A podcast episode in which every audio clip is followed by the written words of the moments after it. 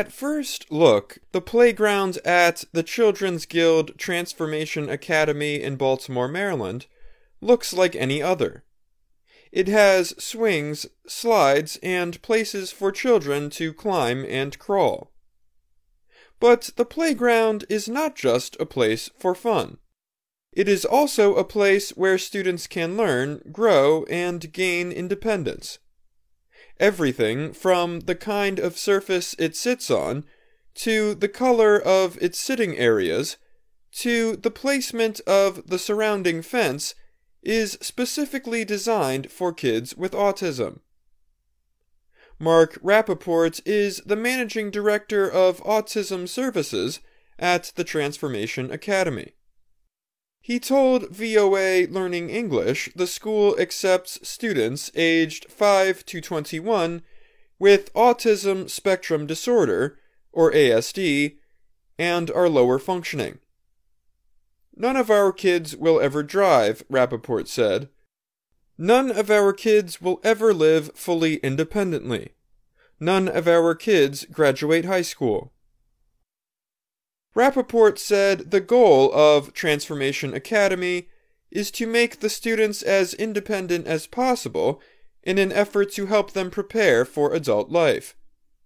The school aims to provide help with developing communication and social skills as well as practical abilities like cleaning or cooking.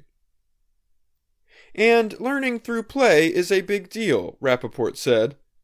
The classroom is great, but it's things like play that's at the heart of the mission, which is building independence and getting them to be able to go into the adult world.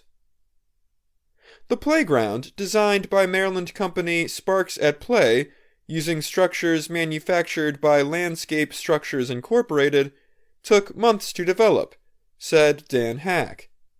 He works for Sparks at Play and helped lead the playground's design. Hack said he and others spent weeks getting to know the students and understanding their needs before any building was started.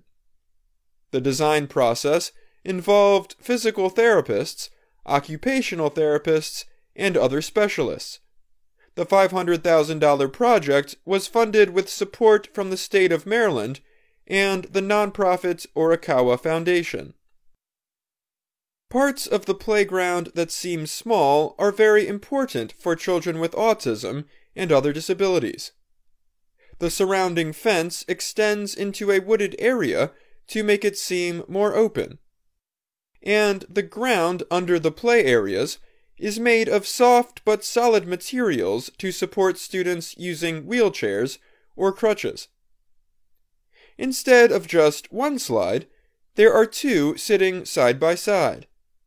That way, parents or teachers with older, larger students can go down the slide together with the kids.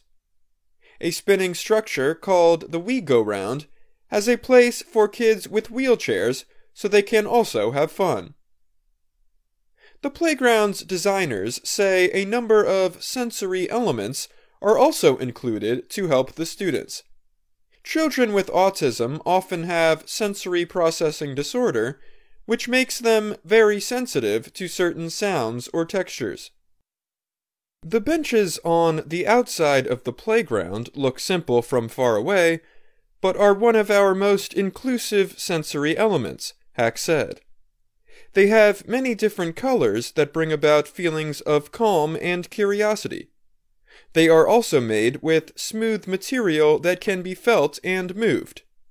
The Academy's Rapaport said if a child starts to feel uneasy, they can sit down and feel the bench, which can help them relax.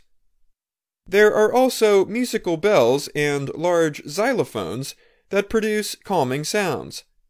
An enclosed structure provides a place of peace and quiet if a student needs a break from play.